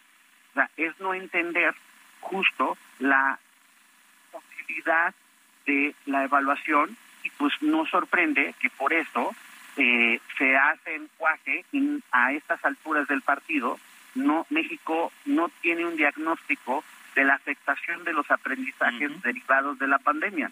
Y entonces navegamos a ciega, salvo tres estados que de plano entendieron que no podían seguir esperando la irresponsabilidad federal e hicieron sus propias evaluaciones para poder establecer las vías de recuperación de aprendizaje. Estamos hablando de Guanajuato, Nuevo León y el caso de Querétaro. El resto del país está navegando a ciegas, lamentablemente. Marco, pues eh, agradecemos mucho que hayas platicado con nosotros esta tarde y si lo permites, pues estar en comunicación. Con muchísimo gusto. Muchas gracias por el espacio. Gracias, Marco Fernández, docente e investigador de la organización México Evalúa. Son las 7 de la noche con 23 minutos. Murió un motociclista tras derrapar en Eje 3 Norte, Robles Domínguez y Caruso. Eh, están laborando en los equipos de emergencia. Les repito, hay que tener mucha precaución. Eh, amigo motociclista, sobre todos ustedes que, bueno, están más expuestos al asfalto, maneje con mucha precaución, de verdad, mire, ya falleció un motociclista esta tarde. Regresando de la pausa, le voy a actualizar información sobre el choque de dos aviones allá en California. Dejó varios muertos. Eh, dos aviones privados chocaron en el aeropuerto de Watsonville, California, cuando intentaban aterrizar. Eh, ya están reportando los medios locales varios muertos, entonces al regresar de la pausa yo les sigo informando. Nos vamos a la pausa. el 18 de agosto de 1997 se publicó el sencillo Everlong, que es una canción del grupo de rock estadounidense Foo Fighters. Fue lanzado en agosto de 1997 como el segundo sencillo de su segundo álbum de estudio. Con esto vamos a la pausa. Regresamos a la última media hora de información aquí a las noticias de la tarde a través de Heraldo Radio. Ya volvemos.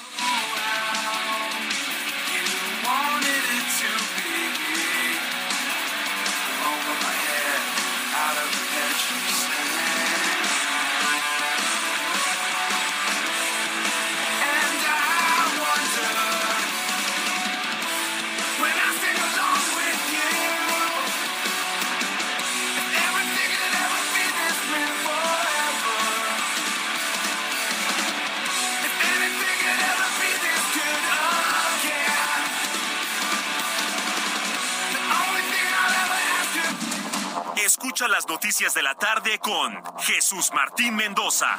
Regresamos.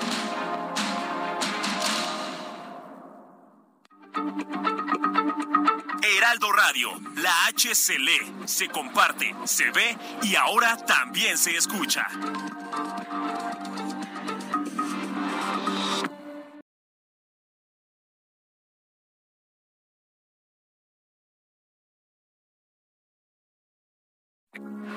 Heraldo Radio, con la H que sí suena y ahora también se escucha. Continúa Heraldo Noticias de la tarde con Jesús Martín Mendoza.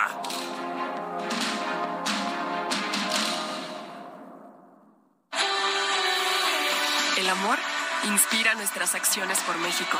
Reforestando la tierra, reciclando cuidando el agua, impulsando a las mujeres y generando bienestar en las comunidades. Juntos somos Coca-Cola y contigo el amor multiplica. Cada minuto de cada día, la Marina custodia y protege lo más valioso que tenemos, nuestra gente.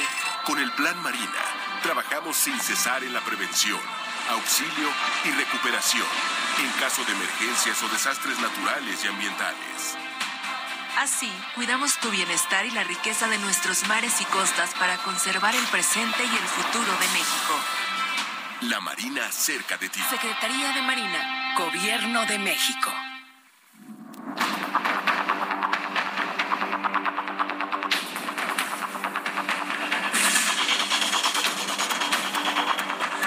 7 de la noche con 31 minutos en el tiempo del centro de la República Mexicana. Entramos de lleno a esta última media hora de información aquí en las noticias de la tarde. Eh, al inicio de este espacio le comentaba que hoy es el Día Mundial de la Prevención de Incendios Forestales. Y es que ningún país del mundo se libra ¿no? del peligro de los incendios forestales, donde las grandes masas de árboles pues quedan eh, incendiadas y arrasan con la vida que albergan estos bosques, los pulmones prácticamente del mundo. Pero también hay otro tema que son todos los sitios contaminados. ¿A qué nos referimos con sitios contaminados? Me da mucho gusto saludar aquí en cabina al ingeniero Carlos Álvarez, presidente de México Comunicación y Ambiente. Ingeniero, qué gusto tenerlo por acá.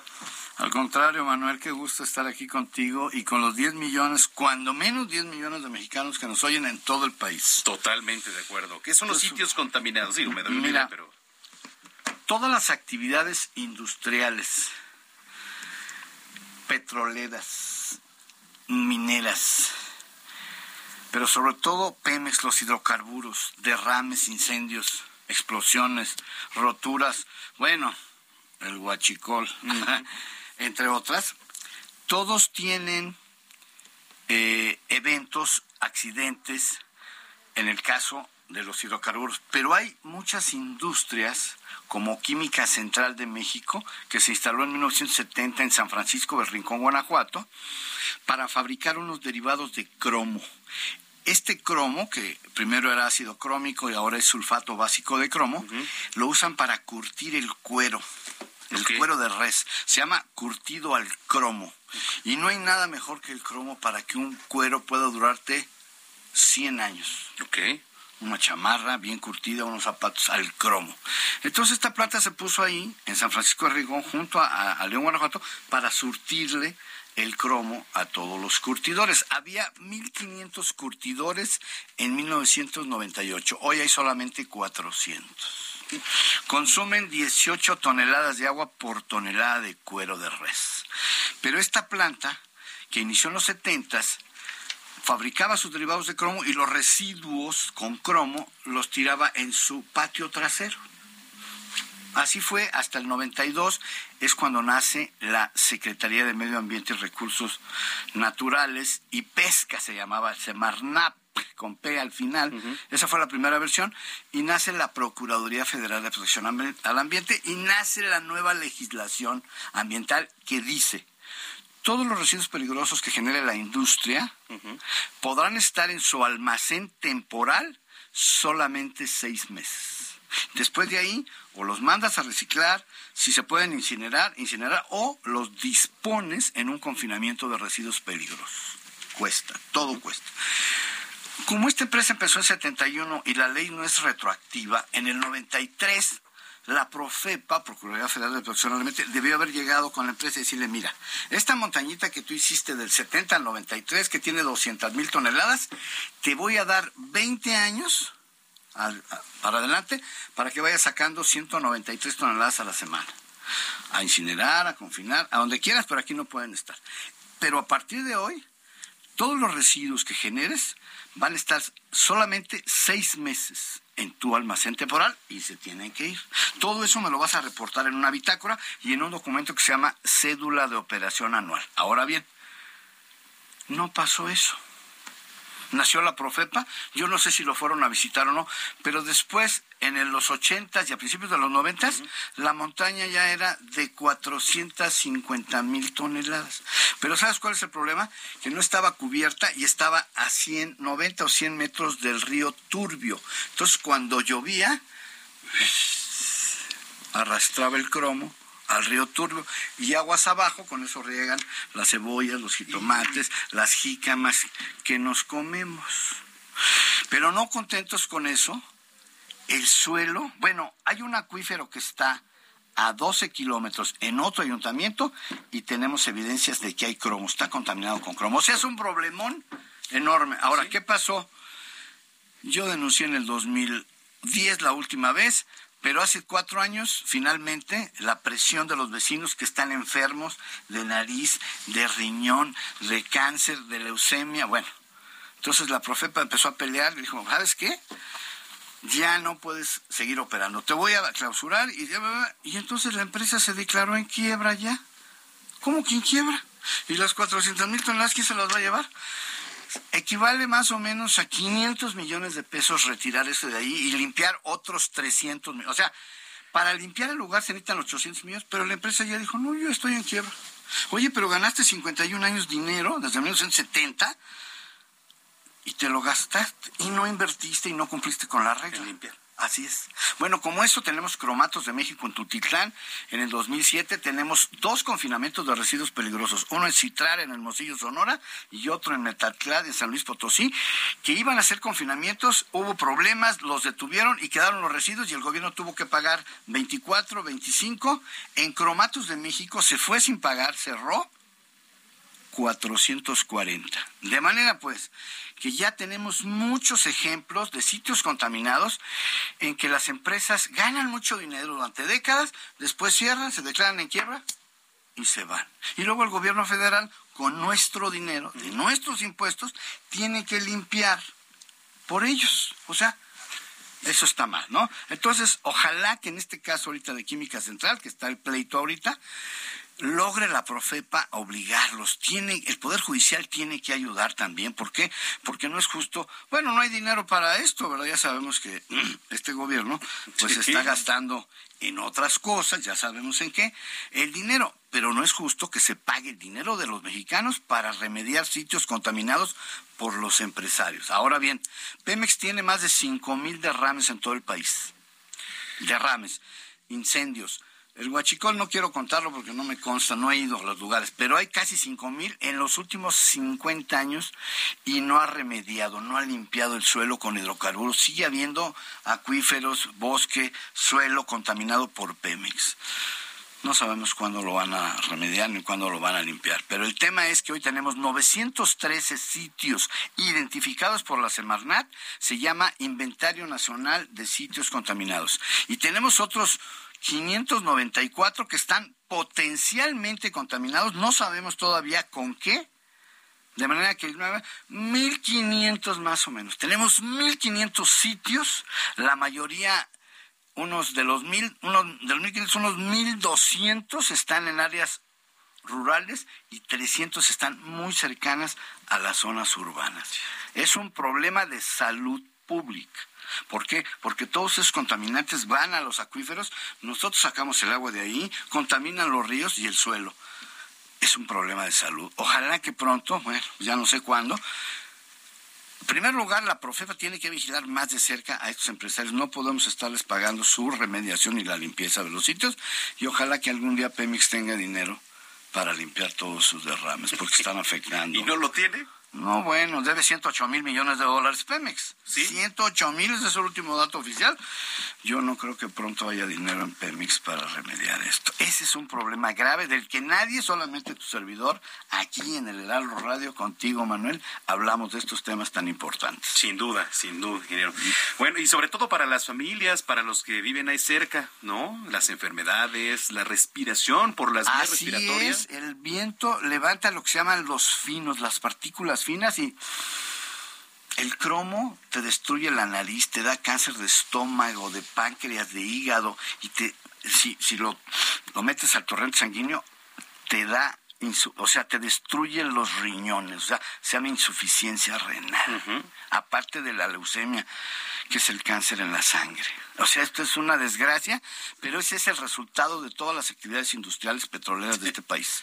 Ay, oiga, ingeniero, eh, para la gente que nos está escuchando, ¿en dónde lo puede contactar? Con mucho gusto, sí. Estoy en, muy activo en Twitter, es arroba C Álvarez Flores. Ahí les contesto. Ahí me pueden decir lo que quieran. ¿verdad? También recibo las críticas con mucho gusto.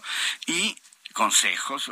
Yo les contesto. En Facebook tengo un mural que no es interactivo y tengo mi blog. También en mi blog me pueden dejar un recado www.carlosalvarezflores.com. Ahí me tienen a sus órdenes. Ahí está el blog. Este, pues ingeniero, como siempre es un gusto, ¿eh?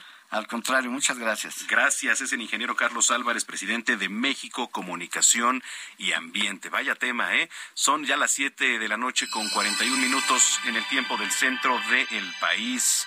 Oiga, eh, estoy tratando de buscar más información acerca de estos dos aviones que chocaron allá en Estados Unidos. Ahorita le voy a actualizar toda la información. Lo que sí quiero, pues verificar obviamente, es que sea de fuentes fidedignas, de fuentes verídicas, eh, toda esta actualización, porque, bueno, este, sin duda es una tragedia. Sí se reportan muertos, evidentemente. Lo que se sabe es que eran un par de aviones privados, era un par de aviones privados. Mire, aquí le, voy a compartir lo que se sabe hasta el momento. Dice múltiples muertes después de que dos aviones chocaran en el norte de California mientras intentaban aterrizar en un aeropuerto local. Bueno, en el momento en que tenga yo más información, por supuesto que se la voy a hacer saber aquí a través de estos micrófonos. Otro tema, la tuberculosis y el sarampión hay un riesgo latente por la falta de vacunas. Me da mucho gusto saludar en la línea telefónica a Andrea Vega, periodista de Animal Político. Andrea, ¿cómo estás? Qué gusto. Hola, buenas noches. Muy buenas noches. Oye, a ver, eh, ya vamos más o menos con el tema del COVID, ¿no? Y digo más o menos porque, bueno, no estamos como al principio. Eh, viene la viruela del mono, ¿no? Una alerta también que nos tiene un poco apanicados, ¿no? Entonces, viene el tema de la tuberculosis y el sarampión. ¿Qué tenemos que saber, Andrea? Pues mira, eh, lo preocupante es que no hay vacuna BCG ni triple viral. La BCG es la vacuna que se pone contra la tuberculosis a los recién nacidos y la triple viral es la de sarampión, rubiola y papera que se pone la primera dosis al año de edad, ¿no? Entonces los papás lo que se están encontrando es que a la hora de querer poner la vacuna a sus hijos en el sector público, pues no hay vacuna. Y eso por supuesto abre una ventana de riesgo porque la tuberculosis no es una enfermedad que esté erradicada. Hay casos de tuberculosis, de hecho se han incrementado. Eh, y el sarampión, aunque no se han presentado casos en los últimos dos años, pues hace dos años hubo un brote de casos en plena efervescencia de la, de la pandemia de COVID, ¿no? Sí, por supuesto. Ahora, eh, ¿quién lo tiene que ver? Pues por supuesto que el gobierno, ¿no? Tiene que estar al pendiente de que eh, los centros de salud estén surtidos de vacunas, tanto para la tuberculosis como el sarampión, porque si bien, como tú comentas, no hay muchos casos, Andrea, pues eh, siempre la prevención va a ser la mejor arma. Sí, la vacunación es, es la mejor arma para evitar que estas enfermedades resurjan ¿no? La tuberculosis pues no se ha logrado erradicar, pero pero se ha mantenido como bajo control. Y el hecho de que pues los recién nacidos no estén protegidos es un gran riesgo. Lo mismo que el sarampión. Y sí como bien dices pues eh, es el gobierno federal el que tiene que llevar las dosis de las vacunas a los a las clínicas a los centros de salud y nosotros le preguntamos a la Secretaría de Salud y al IMSS qué estaba pasando, porque en el recorrido que hicimos para verificar si no había vacuna, fuimos a clínicas del IMSS y a centros de salud de la Secretaría de Salud. Entonces le preguntamos a estas instancias, solo el IMSS nos mandó una tarjeta informativa donde decía que pues que básicamente que la culpa es del proveedor, ¿no? Porque no tiene suficientes dosis eh, autorizadas eh, entendemos que autorizadas por COFEPRIS porque no dieron más explicación. Híjole, mira, está como el tema, y lo platicaba hace poco con el doctor Manuel Variega, de eh, um, pues los antídotos que hay en los hospitales por si llega a haber alguna picadura de algún insecto, ¿no? De alguna serpiente, porque aunque no se crea, aquí en en la ciudad de nuestro país, pues hay mercado negro y luego hay animales expuestos ahí en cualquier lugar. Hay que recordar que México tiene todos los climas y entonces nos podemos encontrar una diversidad de insectos que nos pueden picar y de repente no sabemos qué hacer. Acudimos a un hospital y qué pasa que no hay antídoto. Entonces, digo, no quiero decir que sea lo mismo, pero a ver, eh, creo que si acudimos a un hospital es para que se solucione el problema que tenemos, ¿no? Pero antes que nada está la prevención. Entonces, eso fue aquí en la Ciudad de México, Andrea. Sí, bueno, fue en la Ciudad de México y en Tlalnepantla, en el Estado de México, también recorrimos clínicas. E igual, bueno, y lo peor es que a los papás pues no les dan una fecha de llegada de las vacunas. En algunos centros de salud les pedían que se anotaran en una lista eh, para que en cuanto llegue la vacuna les llamen y se programen la cita. En un centro de salud había una lista como de 60 niños esperando la BCG y pues eh, pues no hay fecha, ¿no? Eso dicen que será uno o dos meses que ya llegará, pero pues no, no hay certeza. No hay certeza. Bueno, pues así la situación. Oye, eh, esto, esta investigación, este recorrido que hicieron, ¿lo podemos encontrar en algún lugar, Andrea? Sí, claro, en el portal Animal Político, www.animalpolitico.com. Perfecto. Oye, pues muchísimas gracias, gracias por haber platicado con nosotros, informarnos de la situación.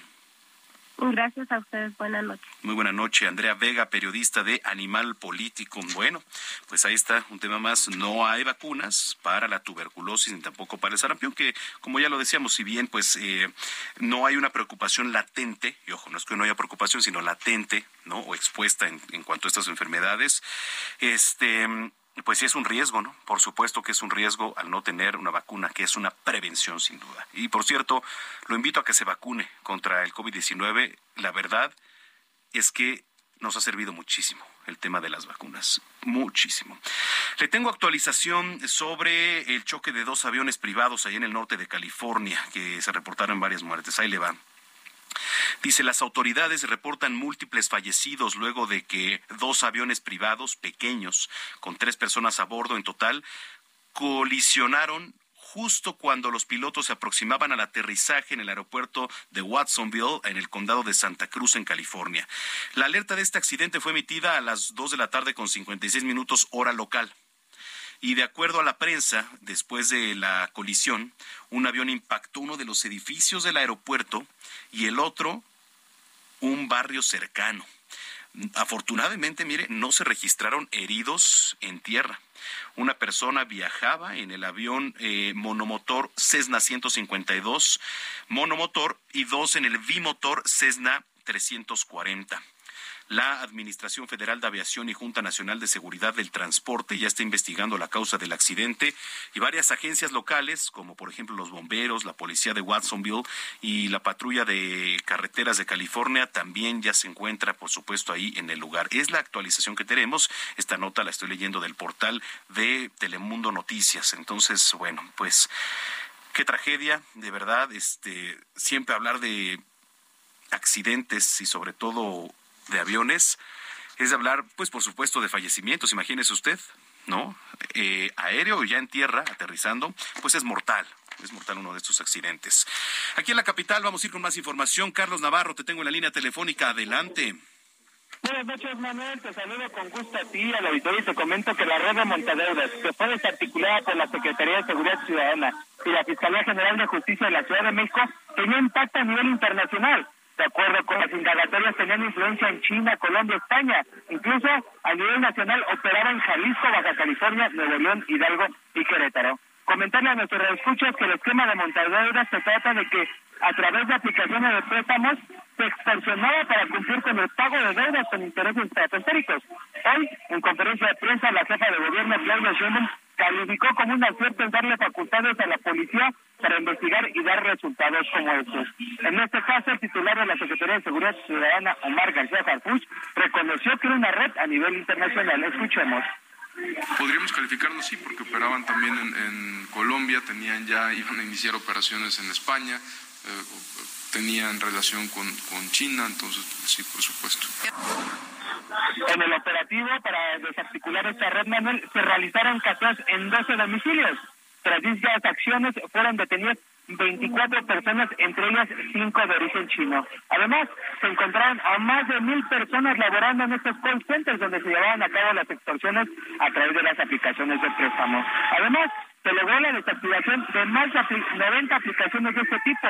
Se aseguran 700 equipos telefónicos y más de 15 mil chips de telefonías que eran utilizados para la extorsión. Todo esto, 400 equipos de cómputo, 8 juegos de placas, de todo había incluso documentación que se presume era falsa. Así es que un fuerte golpe a los montadores aquí en la Ciudad de México que andaban operando a nivel internacional y en otros estados del país, Manuel. Y desde China, ahí está a ver.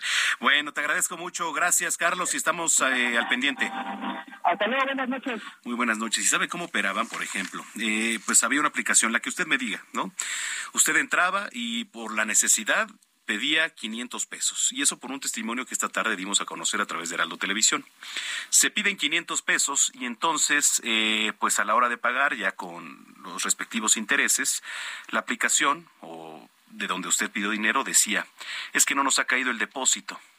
Y ya demostrando con todo y la ficha del depósito que se hizo, decía, no, no cayó dinero y comenzaban las amenazas. ¿No? Ah, ¿no me vas a pagar? Bueno, pues eh, tenemos también a tus contactos y entonces como usted le da a aceptar a la lista de contactos, pues evidentemente ellos tienen acceso a una captura de pantalla en donde vienen sus contactos. Le mandaban esa captura de pantalla que ellos hacen y pues por supuesto que ven, ahí sus contactos. ¿Qué hace uno?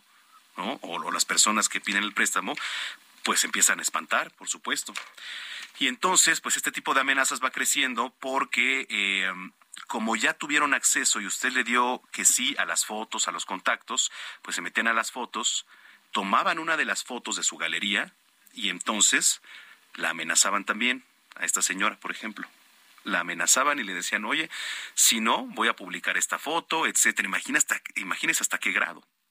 Y bueno, en la desesperación, pues por supuesto que la gente soltaba una cantidad de dinero, no, no quiero decir estratosférica, pero por ejemplo, hizo un eh, pidió un préstamo de 500 pesos, terminaba pagando 2 mil. ¿No? Así la situación, y este en el menor de los casos, ¿eh? porque hubo mucho tipo de extorsiones, pero bueno, qué bueno que ya les cayó la policía a estas ratas. Oiga, antes de irnos, no me quiero despedir con malas noticias, pero a ver, es un tema polémico. También un niño menor de dos años falleció la mañana de este jueves luego de ser atacado por un perro. Los hechos ocurrieron dentro de un domicilio localizado en la colonia Lomas de San Martín, allá en Tijuana, Baja California. Las autoridades dicen que el menor perdió la vida cerca de las 10 con 25 horas. Aparentemente el infante fue agredido por un perro, quien lo atacó directamente al cuello lo que causó pues la muerte del niño y según los primeros reportes era una cruza de dos razas, una de ellas era pastor alemán y la otra mascota de la familia del menor. Supuestamente el niño salió a jugar al patio cuando el perro lo ve y lo ataca de inmediato. Y bueno, por estos hechos el perro fue sacrificado. Eso se acuerda que ocurría mucho también y muy debatido el tema con el caso de los perros pitbull, ¿no? De los ataques a menores sobre todo. Porque uno como sea, mire, en el forcejeo y eso, pues podemos este medio quitarle el hocico al perro, etcétera, poderse defender, pero un niño, un menor, ¿Cómo? Contra esa fuerza del animal. En fin, pues ahí está el tema para la polémica. Nos vamos, ahora sí, nos vamos, señoras y señores. Muchas gracias por habernos sintonizado. Mañana tenemos una cita aquí en punto de las seis de la tarde, pero antes en Heraldo Televisión, a las dos de la tarde yo lo espero en las noticias de la tarde, allí en Heraldo Televisión, Canal 8. Aquí a las seis de la tarde a través de Heraldo Radio. A nombre de Jesús Martín Mendoza les agradecemos su preferencia. Nos vamos con Richard Starkey. Eh, verdadero nombre de Ringo Starr, además, y ya se eliminó, este, ahora sí, un día como hoy, pero de 1962, hace su debut de manera oficial con la banda de Beatles, siendo el último en incorporarse a la banda londinense. Que tenga muy buena noche, pásela bien, soy Manuel Zamacona, y hasta entonces.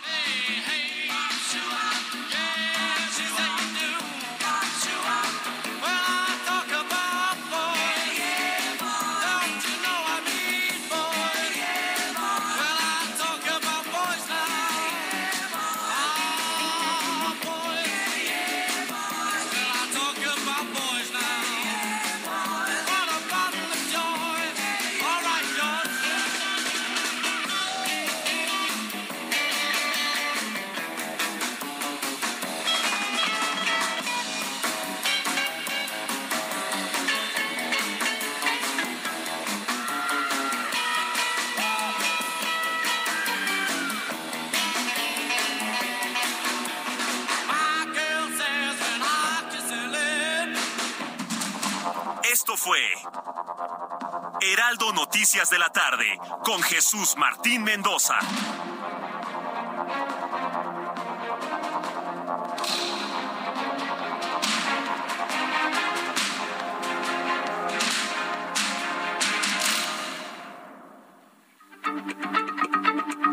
Heraldo Radio, la H se lee, se comparte, se ve y ahora también se escucha.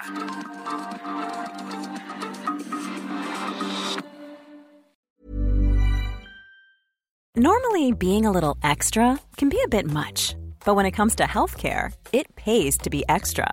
And United Healthcare makes it easy with Health Protector Guard fixed indemnity insurance plans. Underwritten by Golden Rule Insurance Company, they supplement your primary plan, helping you manage out of pocket costs without the usual requirements and restrictions like deductibles and enrollment periods. So when it comes to covering your medical bills, you can feel good about being a little extra. Visit uh1.com to find the Health Protector Guard plan for you.